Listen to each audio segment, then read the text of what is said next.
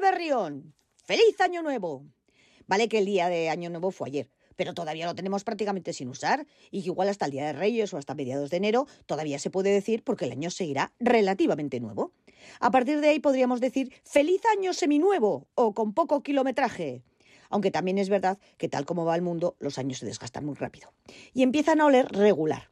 Y este no creo que sea una excepción, sobre todo teniendo en cuenta el tufo que ya le deja el 2023. Ya estas navidades, lo de cantar campanas de Belén se te hacía bola porque sabías que eran bombas sobre Belén. Y lo de Noche de Paz, Noche de Amor parecía una broma de mal gusto. Tampoco ha nevado y nos seguimos acercando a temperaturas caribeñas, que a alguno le puede hacer ilusión, hasta que empiecen las restricciones de agua. Tampoco parecía muy propio lo de la Virgen se está bañando entre cortina y cortina, porque dada la colección de cabestros que tenemos, entran en manada y encima alegan que iba provocando. Bueno, se supone que estos días son perfectos para hacer buenos propósitos para el año que entra. No digo yo que lo de ir al gimnasio o dejar de fumar no sean buenas ideas, pero podríamos ser un poco más ambiciosos.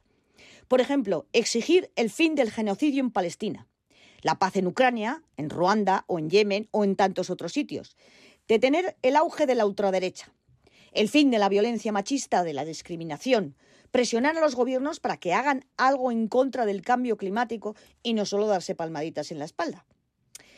No sé si ambiciosos o ilusos, pero si un montón de gente es capaz de movilizarse y tomar las calles para festejar que su equipo ha metido más veces una pelota en una red, a lo mejor también se podría mover para obligar a los gobiernos a hacer algo para conseguir alguna de estas cosas.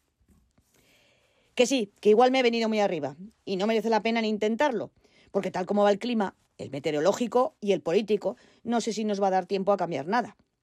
Hemos pasado un año de erupciones volcánicas, incendios, inundaciones, y lo inauguramos con un terremoto más tsunami en Japón.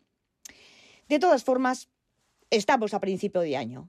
Época para hacer buenos propósitos. Marta Extramiana.